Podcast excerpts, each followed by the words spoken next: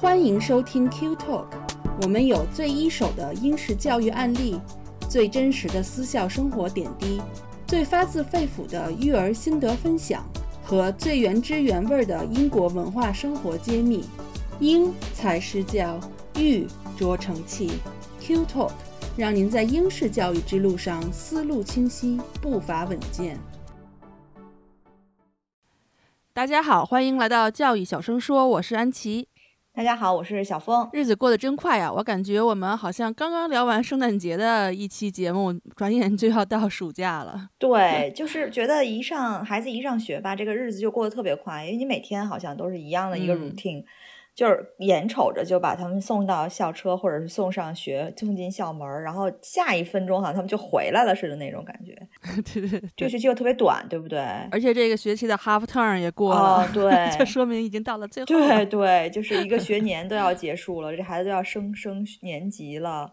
啊！可是你们你们暑假已经计划好要全家一块儿出去玩，对吧？我记得。对，因为基本上每年都是固定节目嘛，就是一般我们都会小家庭，然后自己带着娃出去玩，然后呢，就是公婆他们那边会组织大家庭，就十几个人一大一起，所有的娃一起，然后找个地儿一块儿出去玩儿。啊，就相当于你们要单独去就出去两回，小家为单位出去一回，大家为单位出去一回，那这暑假基本就过完了。对啊，那挺好哎。对，是的，一般可能有一个一个星期左右，然后就 结束就完。对哦，对。但是说实话，杨琪，你知道我每到六月份，我就心情起伏的很严重。就我一想到，就反正我是挺大出暑假的。就我一想到有大概两个月的时间，我要天天跟这两个人。嗯，呃，朝夕相处，当然我不是说没有爱的妈，我好像是可能爱爱分配的不太均匀，就是前两年 已经用的差不多了，对，就是内耗。一想到暑假我就有点紧张，主要是不知道该怎么啊，对，特别费妈，就不知道怎么安排活动，尤其他们两个的年龄就是一个十岁，一个五岁，你放夏令营都不在一个班。所以你就是得按照他们的这个年龄去分配适当的活动，你就总有一头顾不上。然后，但是我小的时候，我小的时候我特别盼着放暑假。我相信你肯定也一样，因为暑假一就考完试了，没什么事儿了嘛，没什么压力，然后名次也出来了。二也没什么作业，因为暑假一般都是没什么作业的。我们那会儿好像就是每天写一个日记。然后三呢，你要就告别这个年级，你要升一个新的年级，你心里还有很多憧憬，你觉得你长大了。啊，四就是因为暑假天气就特别好嘛。嗯。因为我小的时候是在山东海边儿，一到了夏天其实是不冷不热的，就是中间有一段时间会热一点。青岛。然后早晚都 特别凉快，就呃威海，就都是海边儿，反正你就可以到处玩儿啊。对。所以我想说，最喜欢最喜欢就是暑假，对，然后赶个海啊什么的，去海边抓个蛤蜊什么的。对。对。但是就是感觉有了小孩，尤其是小孩上学之后。暑假给我的感觉就彻底的不一样，好像就他他变了一个，变了一张脸，就是我不认识他。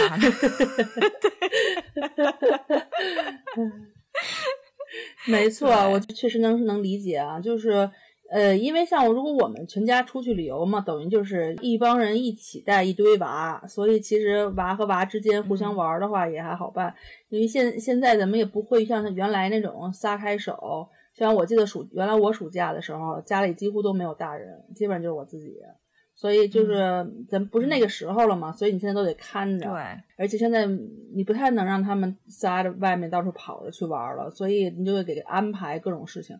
而且现在国内现在好多地方其实。没没什么地儿去哈，就是好多地方你就你就去一个商场，对，你就去那种商场或者商场里面那种那种就是 soft play 那种地方。而且我记得当时我暑假带娃回去，哎呦那个愁啊，就大家天天想在北京带他们什么地儿玩去，然后呢，而且还人又多又贵，对，都是父母的和爷爷奶奶外面刷手机，然后娃在里面玩，然后但是也就一个小时左右，然后就就结束了。反正确实能感能感受到挺焦虑的啊。对，其实就是新加坡跟国内有一点像，因为呃新加坡也有自然环境，但是毕竟它天太热了，所以你只能挑时段出去玩，所以大部分人还是会选择去商场，因为有有空调嘛，你可以吹空调。但是说实话，商场就像你说的，又贵，然后呢，其实空气又不流通，然后可玩的就那么多。其实也没什么没什么意思。我觉得我们小时候的暑假真是太容易了。就我妈基本上，比如说我上午放假，我妈下午就能把我送走。我中午放假，我妈也是下午就把我送走。下午放假送我姥姥家呀，我妈是晚上就把我送走。就我妈绝对不看我超过第二个小时。送哪儿去呀？就马上就给我送我姥姥家。就我姥姥和我妈家就是很邻相邻的城市都不远，开车大概一个小时吧。就我绝对一天都不让我在家多待，连夜都不让我过那种。然后那时候我没觉得我妈是要把我甩了，就是我只觉得。我特别喜欢去我姥姥家，我不觉得去我姥姥家这事儿特别的不好，或者是想我妈，我从来就不没想过我妈。整个暑假，就整个暑假，我妈大概就能看我大概俩小时吧，就是去把我送走，然后就可能接回来。然后我妈也不想我，嗯，因为我姥姥家太好玩了。我姥姥虽然就是她住那个那干休所里嘛，但是她那干休所里就有很多的小孩，就跟我这么大。然后我记得那时候，我们我们早上我就跟着我姥姥去那个早市，我不知道北京应该也有早市，就它只有早上那一会儿，那那那一会儿时间出来，哇，你就挂一钥匙。我老 自己逛早市，你妈还真是。心大，不 是，我是我是每天早上我爸逼我六点起来跑步嘛，然后我经常就是在在我们家花园公园里溜达一会儿，然后就去早市看人家卖花鸟鱼虫啊，卖菜卖花，然后你把日子把时间熬够了，然后再回家混过时间，对，再回去，气喘吁吁的说刚跑完，对，从然后跑上楼，这样气喘吁吁的，对对对对，我那会儿没被逼着跑步，我不我姥姥走特慢，我不能跑步，但是我就陪着他去买东西，他那。会儿就是特别喜欢买玉米，嗯，山东那个玉米是那种黏玉米，我记得特清楚，特别好吃。然后就一买买那就感觉把那玉米就包圆了，全被我妈买了。因为我表弟也住我我姥姥家，我表弟一顿能吃五六个玉米那种。然后呢就对，就上午就在家晃晃，然后中午睡完午觉，下午就他们干休所有一个角落有一片林子，我们就去那林子里头去。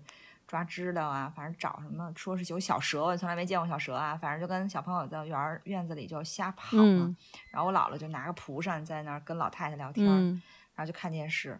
反正那会儿暑假就得把《西游记》看个百八十遍吧，就好像你随便换一个台就是《西游记》，没有别的。还有《新白娘子传奇》啊，对对对，《新白娘子传奇》是后来到了初 中才有了《还珠格格》，对吧？反正我暑假。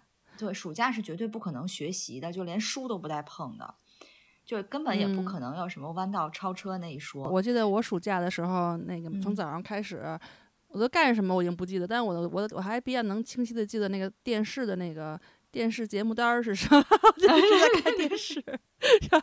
早上我父母一走，然后早上就是什么什么那个叫叫什么，就是就是一个科技给小孩讲科学的，然后做手工的那么一个。节目我记得是一个男的啊，我忘了具体是要叫什么了。然后呢，就是各种什么动画片儿，然后就是什么没得看了，就是《西游记》《新白娘子传奇》，然后还有什么那时候我记得小学时候还有那个十六岁的雨季，花花季，花季，对，十六岁的花季。也是经常放放好多遍，然后然后就一直看，看到差不多中午吃饭，然后又该下午了，然后专门做样，好像写会儿作业，然后差不多父母就回来了。然后电视也凉的差不多了，是吧？妈妈回来一摸，哎，电视还没有，我都我都是我都是拿拿毛巾，然后蘸湿水拧干了以后，就是在放在后面散热器，这我自己琢磨出来的方法。然后然后那个毛巾热了以后再换一个毛巾，反正等我妈我听见门大门一响，赶快。会关电视，然后那个时候他们回来摸，肯定是凉的。你是把一个电视作为发烧病人来处理？对，没错。我我看电视没人管的，我姥姥就是撒撒开了看。我我我没人，就一个暑假我就不猫书嘛，我姥姥也不管。然后呢，我回去就是我们暑假一般有一个作业，就是你每天要记一篇日记。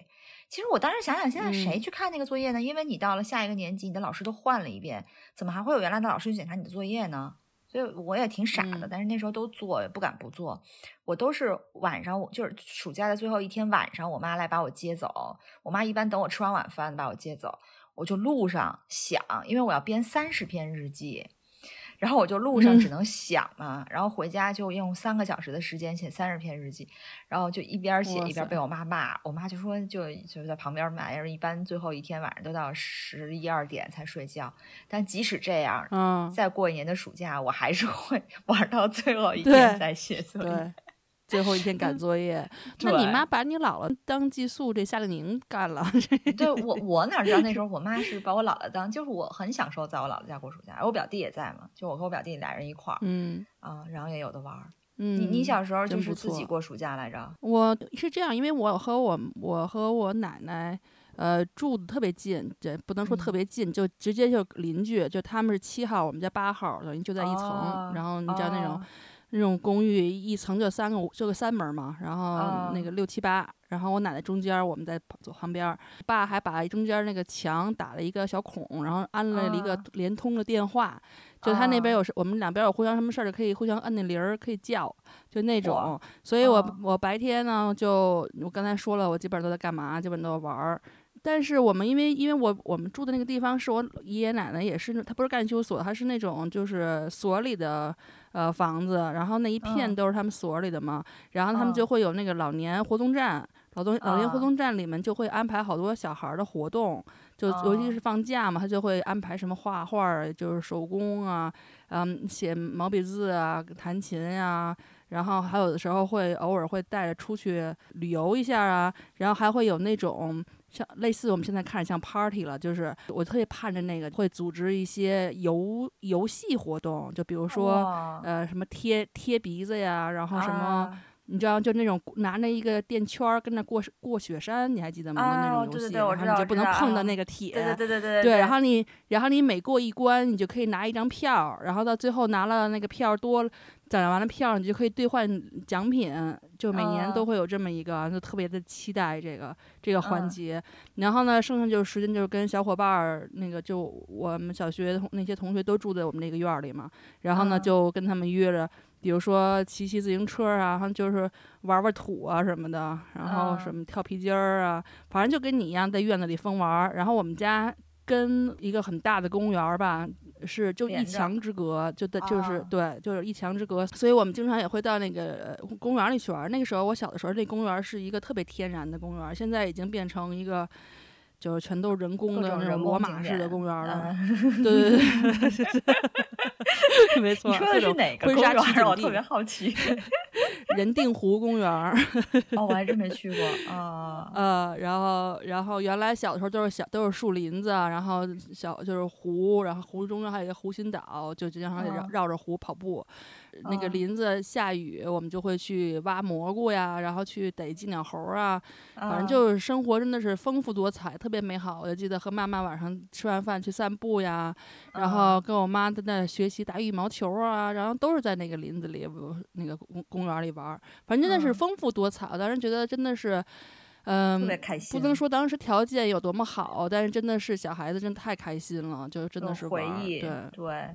就是，这这真的像，真的是池塘边的榕树上，枝溜在声声的叫着夏天。就是你在河边荡着腿，你都会觉得这个暑假怎么那么美好。就那会儿真的是无所事事，也觉得日子真是太美了，太美好。对，而且我还记得我去抓鱼，在站在那个桥上，然后拿一个网，拿一个网子，就跟现在英国人 crabbing 一样，我就我就自己做了一个网子，然后放点小面包什么的，然后就抓小鱼，然后带回家养啊，特开心。对，然后那会儿就是，比如说跳皮筋儿，然后你就一跳，就就一根皮筋儿一跳就是一下午，就是大家你一跳我跳，然后就等着，然后等着那个人呢也特耐心，然后那皮皮筋儿最后的脖子，然后再上的时候就举到头顶上了，但是那人不知道怎么 跳的，但是反正就是觉得，哎呀，尤其我最喜欢就是暑假那个黄昏的那会儿，因为天都凉快下来了嘛，然后那会儿就觉得一天过去了。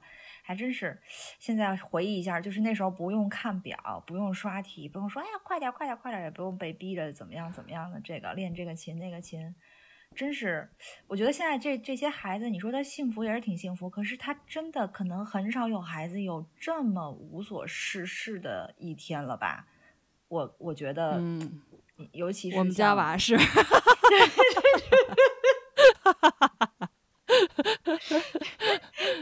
就是无所事事的几天，你们能无所事事几天啊？我们一直都无所事事，就 是因为那个 James 不让安排。原来我还跟他说，现在都四年级了，也该给他安排点啥了。说那个让他哪怕是。这种这种电子版的这种平台，让他可以学一学呀，哪怕是然后就是娱乐性的学一学，以玩为主都不行。詹姆斯就说还是最还是得就让他们就随便玩。这可能大家观念不同，时代也不同了。我是觉得现在即使你他无所事事，他肯定有 iPad 吧。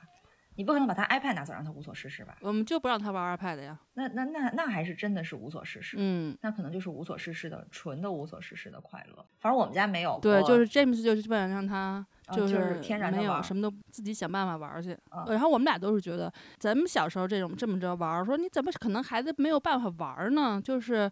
你就没有条件也得创造自己创造条件呀，就不给你 iPad，就不给你手机，你你自己想办法。而且我们就觉得我们家院子这么大，嗯，我们家欧菲从来都不愿意去院子里玩儿，但妹妹还行。但就是说，你去院子里玩儿啊，你弄个挖个挖个土，看看什么，对对啊。现在孩子兴趣点太不一样了。所以现在孩子他有那个罢了，就是他已经体会到电子产品带给他的那种。就感感受上的一种欢乐，可能他就会觉得有一些传统的东西可能很难挑到他的兴趣。反正我是这么觉得。你比如说，我觉得是被动的被，他还是还是懒，就是因为你玩 iPad 或这种东西，它是一个被动的，就是他别人有人 entertain 你，有人娱乐你，嗯，那他就被娱乐嘛。但是如果你要是什么都没有，你只能就自己想办法去玩，更发挥你的主观能动性和创造力，所以这个不太一样呢。所以肯定小孩儿懒嘛，都是惰性是天性，那你肯定都是就是我能我坐那儿有有人娱乐我就就行了呗。没错，反正我是感觉上，我觉得新加坡的孩子就是因为新加坡的这个本地学校他们是已经放暑假了嘛，你但是我现在到街上去看。这辅导中心、补习中心还是大把大把的人，然后孩子也还是天天好多孩子背着小书包就游走在不同的补习课上，就是没有真的确实没有像我们所想象的那种无所事事的暑假。但我觉得，我觉得我在英国的感受就是整体英国的暑假，孩子也好，大人也好，整体还都是比较放松的。我觉得，就我觉得应该是可能要分公立学校和私立学校的人吧。我觉得像我身边的人，大部分都是公立学校的，嗯，所以公立学校的孩子，我觉得基本上都是。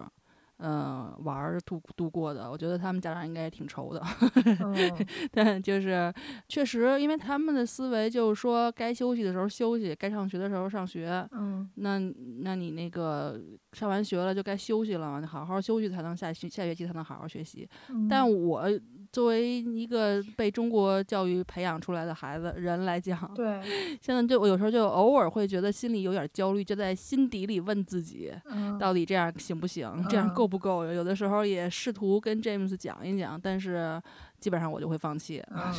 对，因为我也是觉得应该让他们疯玩儿。对，你小时候这时候也就没有想过这个呀，对吧？对我，但是我吧，可能因为我是没有，我们家没有那个没有那个那一个声音说孩子应该放假。我们家只有一个声音说，就比我还要严的那个声音一直出现在我耳朵边上。所以说，我是觉得虽然暑假是一个是一个休息的时间。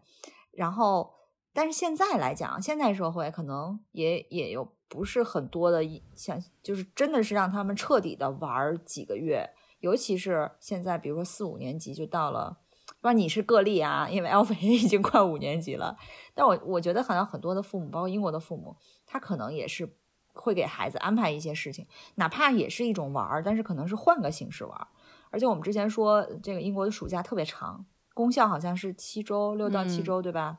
私校话基本上都八到九周。我记得那时候我们是七月初就放，然后一直放到九月十几号，就差差不多是九周的时间。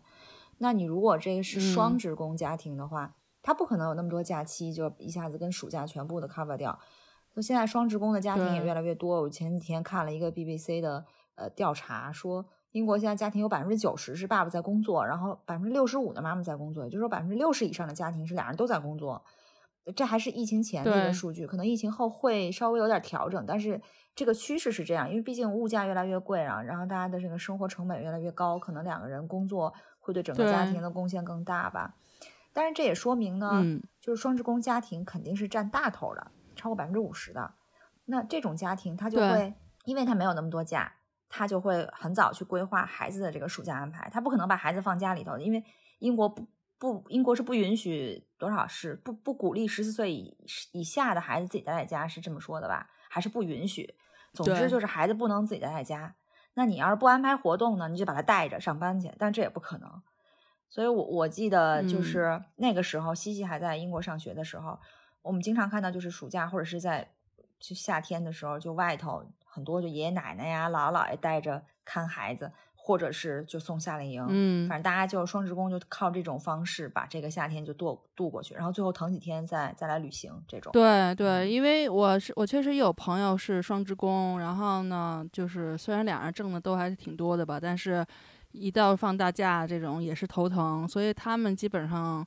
呃，可能有三个星期在旅游，然后其他的时间还都孩子都在各种夏令营里待着，嗯，就没没有办法。或者是原来疫情好的时候，你说姥爷姥姥或者爷爷奶奶过来，就是来一两个月帮忙，这是没有问题的，因为他们尤其是双方都是中国人哈，所以就是两方父母父母就轮流着来，都不会太难。然后因为你回去也不用隔离嘛，那个时候，所以就一般很多当时中国人家庭或者是说就是老。老人可以帮忙的家庭，可能比如说像东欧的一些，他们也都会这样。但是就是，但就是说现在这个疫情这个问题，所以其实老人能来的情况上就比较少，你很难就是这样来，因为老人回去要隔离时间太长了，尤其是像北京这种。嗯嗯，一般来说有老人带孩子的话，其实可能也像你当时似的吧，等于就是跟老人在一起，其实也是。挺快乐的，然后享受这种天伦之乐，跟你姥姥一起去逛早市一样。本地的英国老人其实他们虽然退休的话，但是他们其实自己有很多活动，并不是说他们不帮你带娃，对，就是他们自己生活看着退休，退休以后，对，就是为了要自己有自己的生活。所以我估计我如果退休，我也不愿意天天带娃，对不对？所以他们像我公婆。他们经常就会去跳舞啊，然后看看过去的一些老朋友什么的，吃个饭，然后呢，经常是还要看看剧啊什么的，所以他们不可能。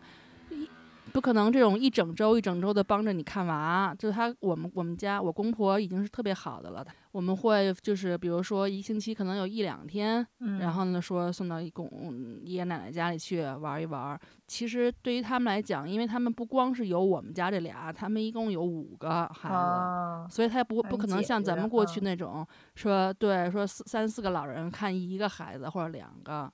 所以你想，肯定他他们等于是轮流轮班的话，他也不可能每个星期天天都看着你 咱家这这俩，就是这个问题。就是我公婆属于精力旺盛，他们就到处玩儿，到处体育活动什么的。但是很多老人就不是这种身体状况的话，其实体力上有的时候你跟着娃在公园里跑一天，你觉得挺累的。别别跑一天了，可能跑一个小时都受不了。就我有时候看着他们都 累，对，尤其是尤其是 男孩儿，你在屁股后头跟着踢球，那爷爷我觉得半小时就下来了。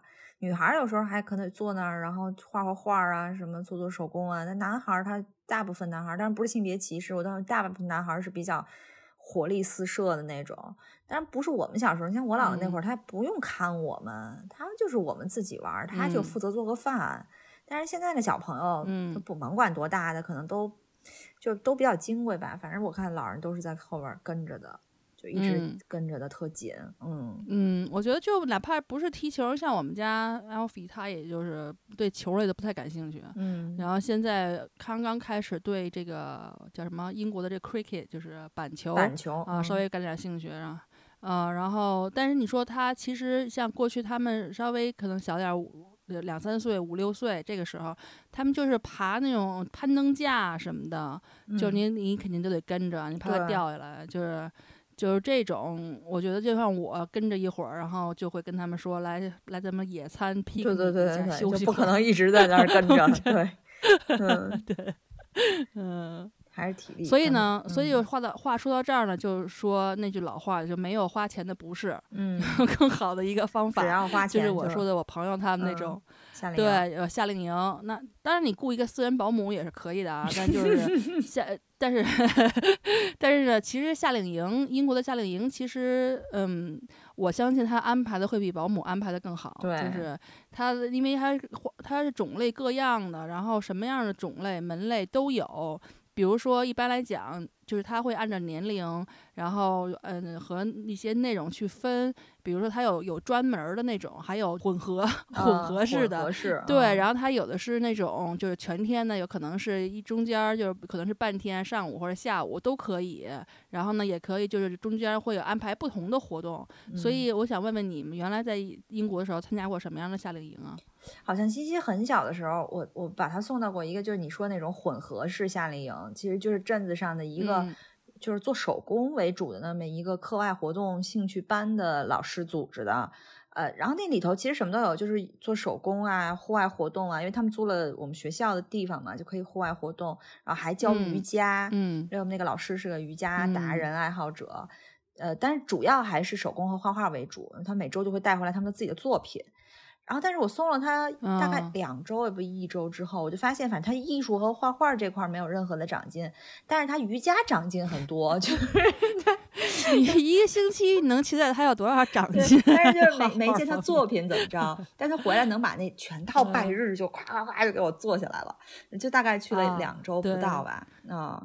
那个是我印象特别深的。那你你送过 Alfie 和妹妹参加过什么夏令营啊？啊，我我们也是送这种混，就是综合性的这种夏令营。嗯，因为我们家觉得他们如果老做一，就是只做。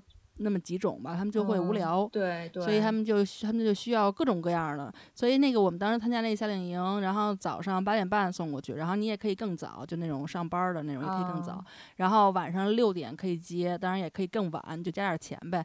然后呢，他也是按照年龄分班，然后好像是从我记得 Alfie 最小的时候是四岁半开始就可以，一直到十几岁都可以。然后每天呢，他就会有那个每一个时段，他按一个小时来划。划分每一个小时都会有两种选择，就是你孩子可以自己选当天的日程表，它就会挂在那个他们就是每一个小组的那个，比如说墙上，然后你就可以自己到到时间的话说你可以。选择是动啊还是静啊，就是都按你自己的兴趣爱好。对，而且它包括所有的活动，你能想到的，包括你说的画画、手工，它还有一些什么射箭呢，然后 soft play 啊，然后那种 bouncy castle 什么的，然后包括每天都会有游泳，然后还有这个球，各种球类，就什么足球、嗯棒球、板球，然后篮球，就各种各样的，然后还有什么编程、卡丁车，然后跳舞、做饭、水球。击剑啊，攀岩什么的，反正就是特别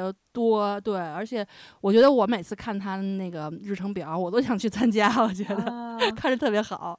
然后娃一天下来回到家，晚上沾枕头就能睡着，就完全不用操心他。你这 个是，对你这已经是我听过的最综合性的夏令营了。就一般的夏令营来讲，可能。画画、手工配点体育活动就已经很不错了。你这还有什么游泳，对吧？还有编程，就是所有的那个元素都在里头，那还是挺厉害的。呃，其实我们说这些夏令营，它都不是学校组织，但是它都要去租，一般都会租学校的场地，或者是租一些，我觉得还是学校场地为主吧。但是学校老师肯定不会去再受累，再组织个夏令营什么的。但是，呃，学校有一个什么好处，就是它的设施会比较全，所以呢，它可以借助学校的这些设施去办很多的活动。然后呢，还空着也是空着嘛。对对，但是。大部分我我感觉下来，绝大部分的英国夏令营都是玩儿，就是像你刚才说所有那些，其实也都是玩儿，对不对？这也体现了你一直说的那个英国家庭的观点。虽然我把你送到夏令营，但是你还是在那玩儿，还是就玩儿是放假的主要意义嘛？就你们可能在学校这一个学期也挺累的了，所以这是其实你咱咱们说的这些活动还是比较常见的，还有一些好像不是特常见的。现在有一些什么夏令营。呃，就是还有什么去肯尼亚类似那种，我听说，我不知道你有没有听说这种啊？啊，对，我在英国没有，但是我因为我的表弟是在美国嘛，然后他就他们就是有一年暑假那个疫情前了，然后当时就去肯尼亚做义工，然后我奶奶还跟我说呢，说。为什么要去那儿做义工啊？就特别不理解。嗯，对。但除了我们上面说的这些综合性的，其实还有很多的专题的夏校。那我我听我朋友提过，但是我没去过。就是有些孩子是独生子女嘛，他在家里很少有机会能体验和那种很多人就是同吃同住的那种感受，所以他们就把他送到那种寄宿类的这种夏令营。这种一般都是有个主题的，比如说。嗯，什么音乐呀，什么那个交响乐团的什么一个夏令营啊，然后你在这段时间又可以每天排练，然后认识朋友，还有各种活动什么的，然后吃喝玩乐。不对不对，吃喝玩耍，吃喝玩乐，一个夏天。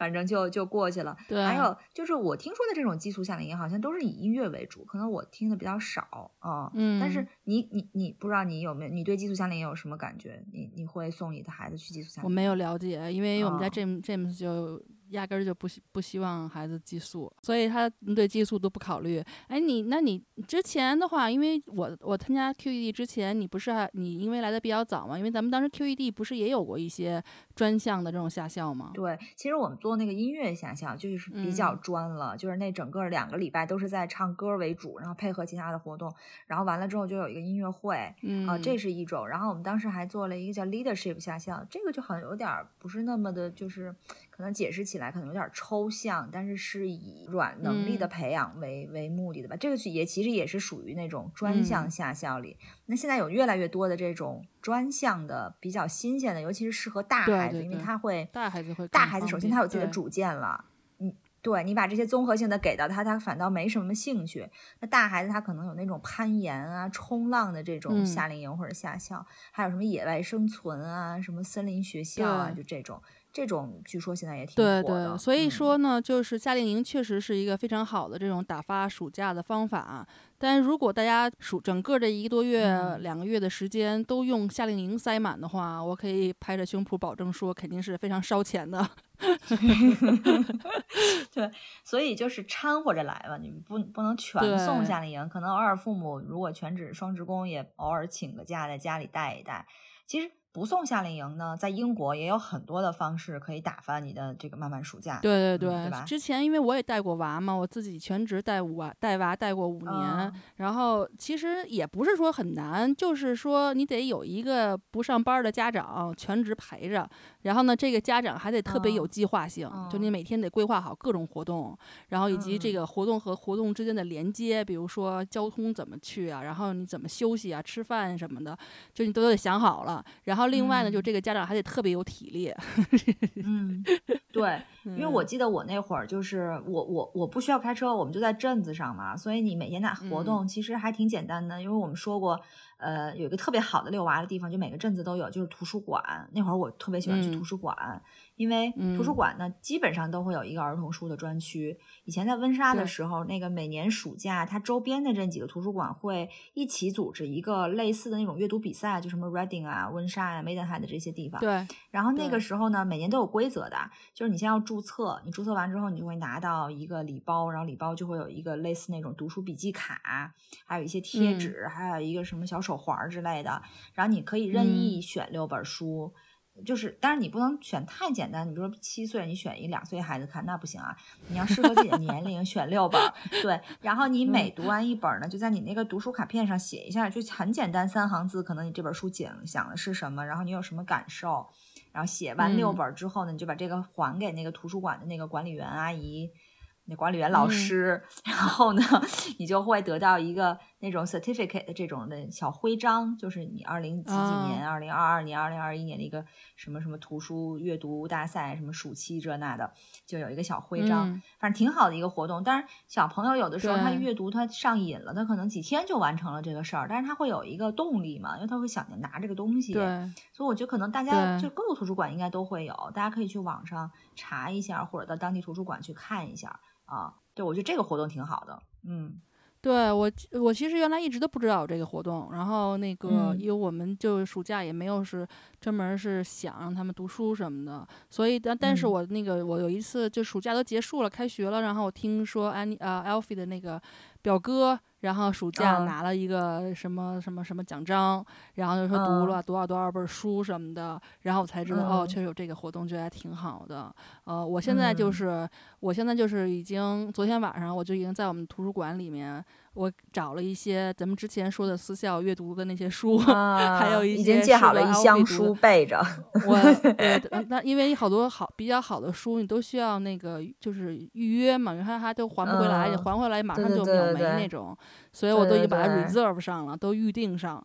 然后对，现在预定上，我暑假之前能拿到，我估计，反正就都都定好，然后 等着等等着暑假就让他在家里自己读书。你还真是特别有计划性哎，你就是那种特别有计划性的家长，就不愧是以前有全职带孩子的经验，都是都是对我我我们这儿教训都是都是血泪。呃，对，就我觉得图书馆，你刚才说的就这一点。然后除了图书读书之外的话，我觉得还有一个就是他们一般，嗯，就不光是放暑假哈，然后就平时，呃，每一个星期他都会有一个固定时间早上做手工。这个原来我可能也说过。然后他暑假的话，这个频次就会更多。然后这个手工呢，就是其实就政府拨款，然后所有材料都是都是图书馆提供的，所以你就只要带着娃去就行了。但这可能不太适合，就是。是呃岁数比较大的孩子哈，就是可能是就是从特别小的开始，可能到到我估计到五五年级，我估计孩子可能兴趣都还会在那，对对，因为它比较简单的一些手工，嗯，这个我觉得也大家也可以可以考虑，嗯，对，总之图书馆是一个宝地，就大家如果在英国的话，可以去你本地的图书馆就去看，因为它暑假都会有一个名单，就会告诉你暑假在哪几天会有什么活 动，然后什么什么，好资本主义羊毛。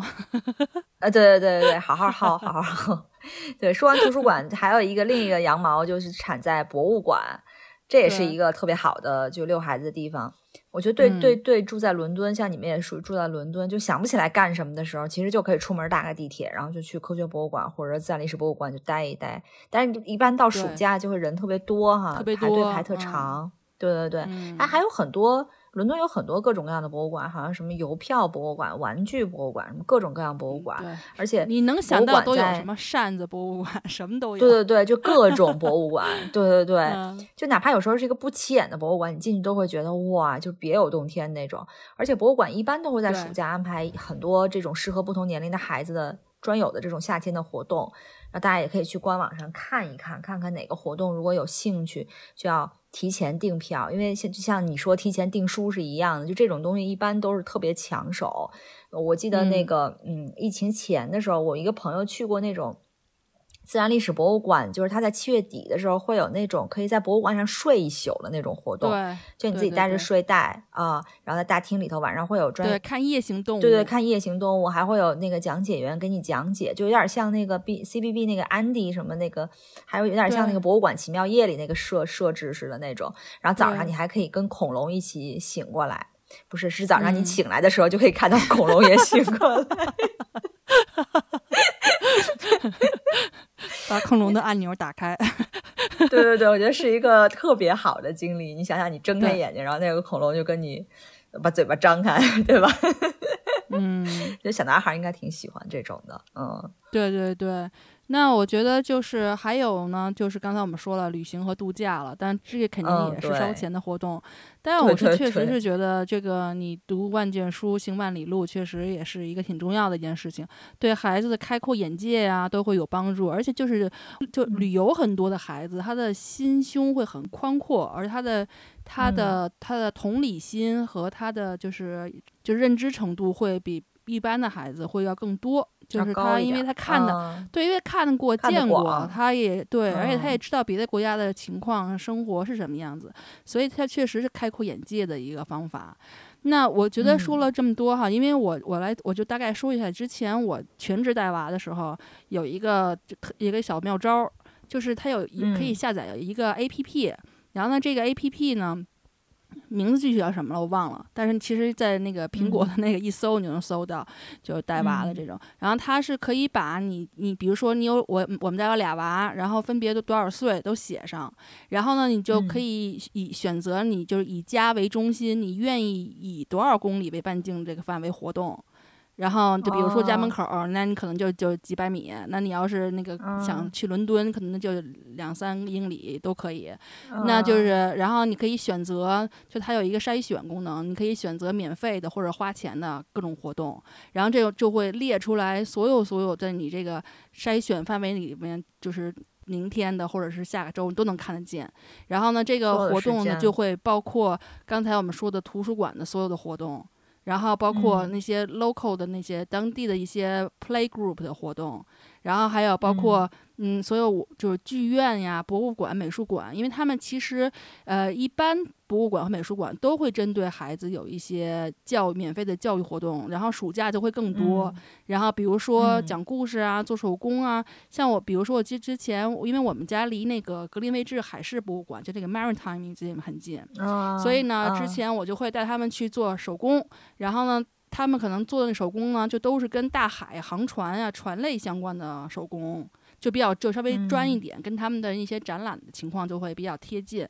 然后你要去历史博物馆呢，就会跟就讲故事的一些活动啊，就是跟历史故事相关。然后你要去美就某个美术馆，美术馆呢就会一些浅深入浅出的给你讲讲展出的一些画家呀、画派呀，然后你可以自己画画啊什么的，就是它特别特别特别丰富。所以就是这个。这个我但反正反正我嘛，就是为了薅资本主义羊毛嘛，为了省钱带娃，所以我基本上都是搜是全免费的，就都是免费的去。然后就你等于自己花，如果去伦敦的话，你等于只是花了车费嘛。对对对对。嗯。然后呢，你提前，我就是就提前一天，或者是就是几天，把后面那几天的，就是远远近近的活动你都规划好。然后你要想想中间穿插，比如说你要什么时候吃饭，然后要带要是不是要带要带三明治啊？还是说我们在哪儿？在比如说像科技博物馆，当时我就会发现。你在那儿玩一天以后，中午他顶楼的餐厅，如果我买一个大人的那套餐，孩子就可以免费吃。就是你会摸索出了很多这种窍门，你知道吗？啊，对对对，真好。所以就可以休息啊，然后呢，中间再穿插着去看看电影啊什么的。你说了这么多，就是把最关键的这个 app 是什么 就没说出来。我不想给人做广告嘛 其实确实是他已经是七八年前的了嘛，所以现在这个 app 应该是很很火的了。要花钱了。它其实不是，也不是要花钱，它还是个免费的平台。就其实你只要在苹果的那个搜搜那个什么，就是 parenting 或者这种带娃的，这它肯定是排名非常靠前的。对对对。哦。对你这个特别好，我也去搜搜，我不知道新加坡有没有这种，但是就我的就就我的认知范围之内，如果你搜免费，新加坡应该是没有的，就是。就你带娃是肯定会有成本的，但我觉得在英国，说实话，英国这点真的很好，就是有免费的资源，真的是太多太多了。而且我觉得，我为什么暑假我今年会发现越来越难难规划的一个原因，就是因为我们家孩子，你像 Alfie 和呃 Anna Rose，他是差了几岁来着？两岁吧，两岁半，也不是差很大，两岁半对吧？我们家差五岁，他们俩正好是两个年龄段和认知阶段。而且这个这个十岁的西西呢，他大他的主观意识就越来越强，所以他现在不接受你给他安排的什么活动。像前两天我问他，我说我给你报一个什么 camp 呀？他就说我不去那个 camp。就我说报这个 camp，他说我也不去这个 camp。我说那你想去什么 camp？他说我不想去什么 camp。就是类似这种对话，就会每天都在发生。我们家也会啊，就是 Alfie 我说的那个综合性的 Alfie 不愿意去，但我们就威逼利诱让他去，就觉得反正你得出去，你得体育活运动运动什么的。对，就是就是这样，没办法。对，现在就就我老公说，那你就你就换个方法，你不能说硬逼他，说哎你必须去或者怎么样。反正我觉得我前两天在看，我觉得有一些家长的做法，他还挺值得借鉴的。就是比如说他，首先你这个夏令营这东西呢，你给他一堆让他选，就是你你呢必须得选一个，对吧？就是，然后他就会问我说，我为什么必须选一个？然后我就会说，因为妈妈希望你出去一下。你可以跟他说要丰富他的。我不会这么说啊，当然你要换一个方式。对对对，呃，然后或者呢，就是你跟他自两个人一块儿列一个清单，就是说我们这个夏天要干什么呢？就两有两个月的时间，你们俩在一块儿嘛，对吧？干一些很多的事儿。其实这个在英国比较比较。比较容易，因为英国有太多可以做的事儿，然后你就可以就是列一个像类似那种 wish wish 叫 wish wish list 还是什么东西的愿望清单，然后就可以打勾，说完成了一个，比如说你你到海边捡多少个贝壳啊，说到 National Trust 这些都可以做。那新加坡我觉得好像就是可以做的这种跟自然挂钩的就特别少，但是也可以想出来了啊，比如说你去呃书店干嘛，反正类似这种吧，我觉得就是也也是也是一个也一个主意，就是你给他选择。让他自己来确定他想要做什么，可能对大的孩子来讲比较有用。嗯嗯，确实是。嗯，我之前的话就会，比如说中间也找时间带娃骑车呀，然后有的时候去攀岩呀什么的。嗯，就像刚才我说的，因为他们俩虽然只差两岁半，因为孩子的个人兴趣爱好其和性格确实是不太一样。嗯，那 Alfie 的话，感觉就是社交能力没有妹妹强，所以他去这种都不认识的地儿。别人没有认识的朋友，他就不愿意去。那反正就是确确实有这个难点，但是就是作为家长想办法平衡吧，我觉得。那小峰，你觉得就是看了这么多活动，你有没有发现一个特点？啊，什么特点？就是跟他们之前说的，就是英国的暑 英国的暑假都在玩嘛，就是很少有这种呃那种动脑子的活动，除了你那种读书，或者是哪怕你真的那种专属夏令营，甚至比如说编程的这种，就是但是他也不能一天到晚的从八个小时就在那编程，那肯定也是配合其他的玩儿。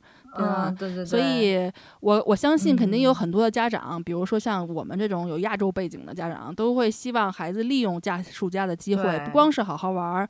也希望能够顺道补补课，然后学习学习。尤其是这个五四五年级的孩子，毕竟是开学以后就要考十一加了嘛，所以玩一个暑假确实有点浪费时间。嗯，但对于我们家来讲，我就跟自己说，呃，他现在还没到五年级呢，再让他玩一个暑假吧。所以，嗯还有一个暑假的时间，对不对？对。嗯，所以我们今年八月份的话，就是 QED 也会开我们自己的下校，就是实体下校。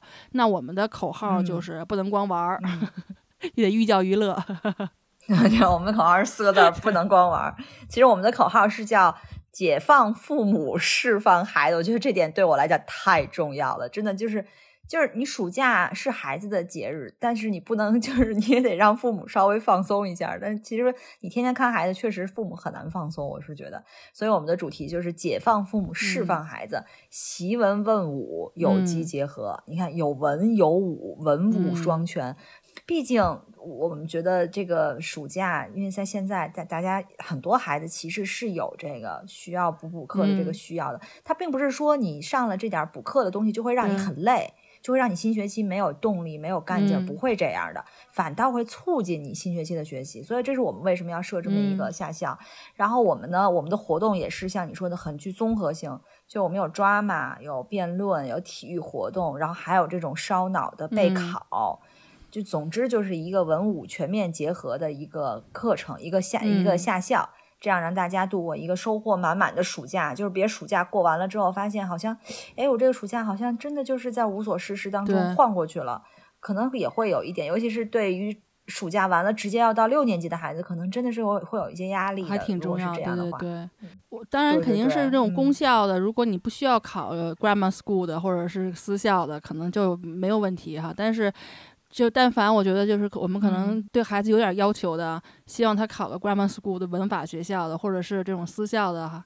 要生的这种十一家十三家的孩家长可能都会有这个焦虑，所以我们这次下校的地点其实是位置特别好啊，就在那个温莎的呃 Saint John's Bilmore 这个学校，它也是一所在英国非常有名气的这个预备小学。那最出名的应该是它的这个校舍的建筑和整个的一个设施。学校呢就位于旧温莎的一座小山上。然后呢，就是在这个学校就可以整个俯瞰温莎和温莎城堡。校舍是由设计了这个 Westminster Cathedral 的这个著名的建筑师 John Francis Bentley 所设计的，然后是历史非常悠久。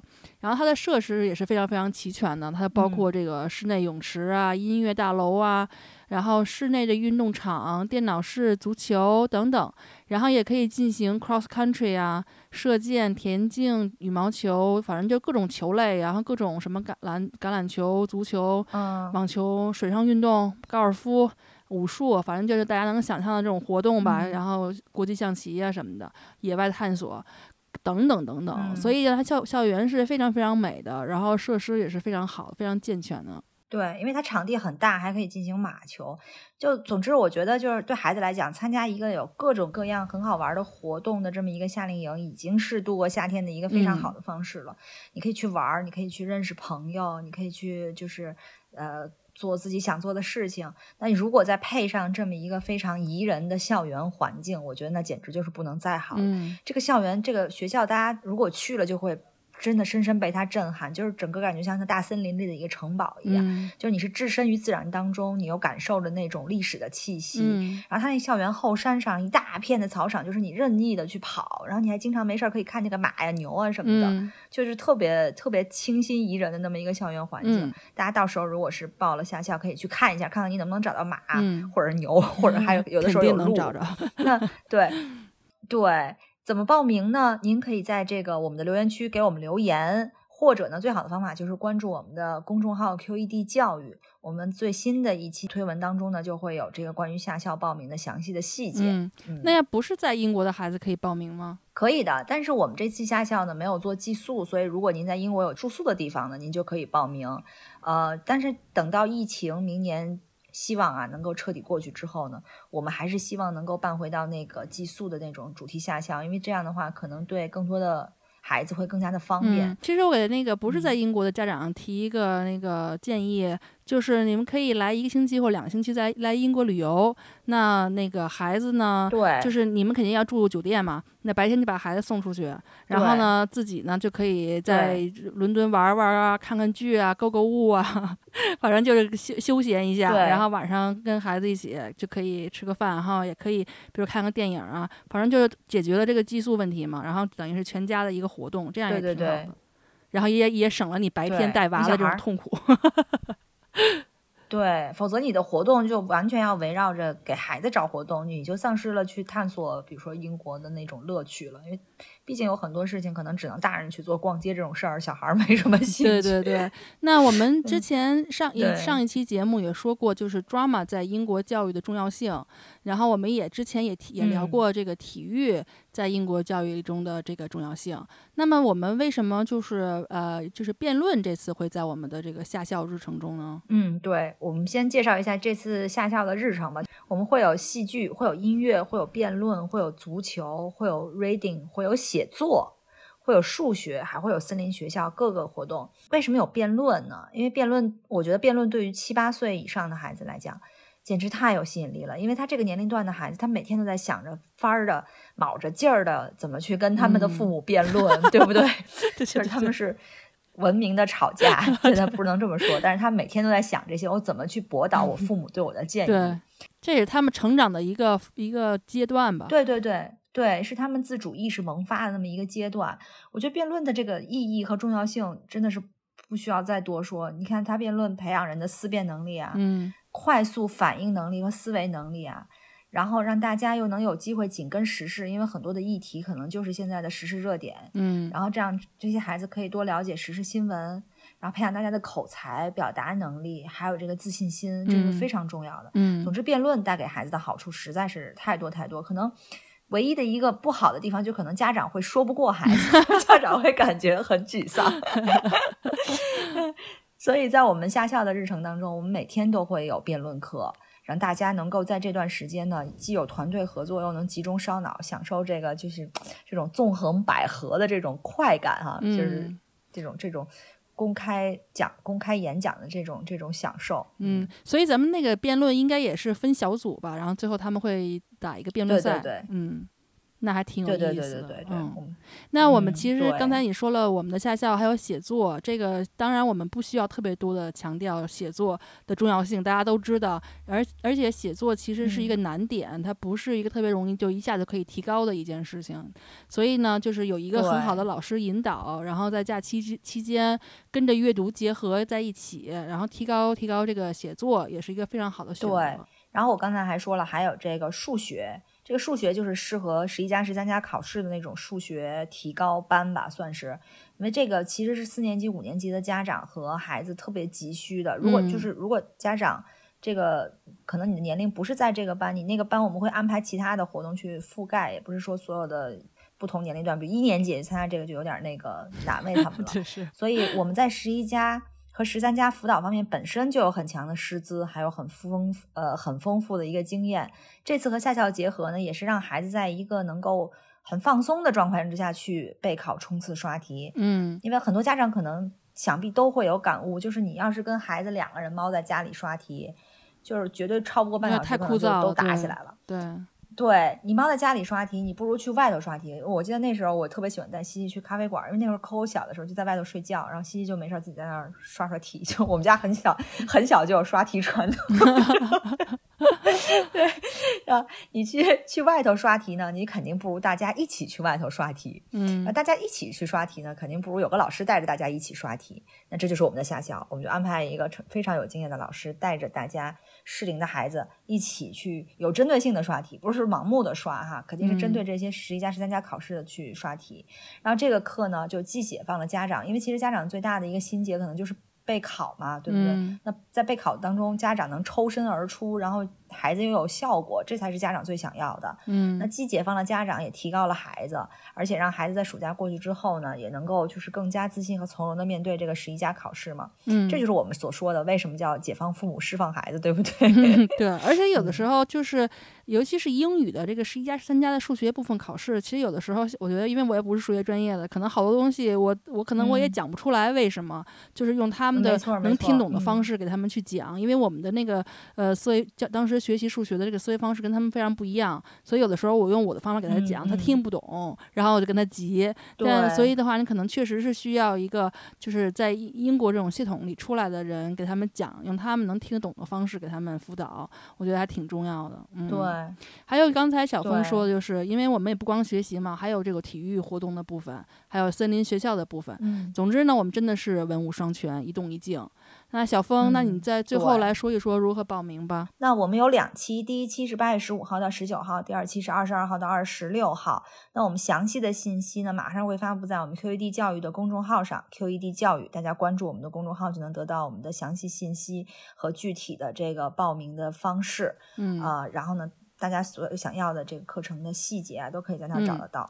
好了，那我们这次节目就差不多了，那就是是一个非常重磅的 帮您安排暑假的节目。对对对，希望有了我们夏校的加持，然后各位家长就不再发愁过暑假，而是盼着暑假的到来，让孩子这个劳逸结合的可以度过一个有收获的暑假。对，您也有收获，孩子也有收获，您也解放了，孩子也被释放了。好，那我们就这样，感谢收听，下次再见。好，下次再见，拜拜，拜拜。Q Talk 是由英国 QED 教育集团主办的，讨论英国教育与文化生活的一档播客节目。希望我们的节目对你会有一些些帮助。更多英式教育访谈、讲座、干货，请在微信公众号平台、微信视频号、小红书、哔哩哔哩和 YouTube 上搜索 QED 教育。麻烦您点击订阅、分享我们的频道，或者给我们留言。您的举手之劳就是对我们的最大鼓励。祝愿每个学子都可以在国际舞台上发挥出自己的最大潜能。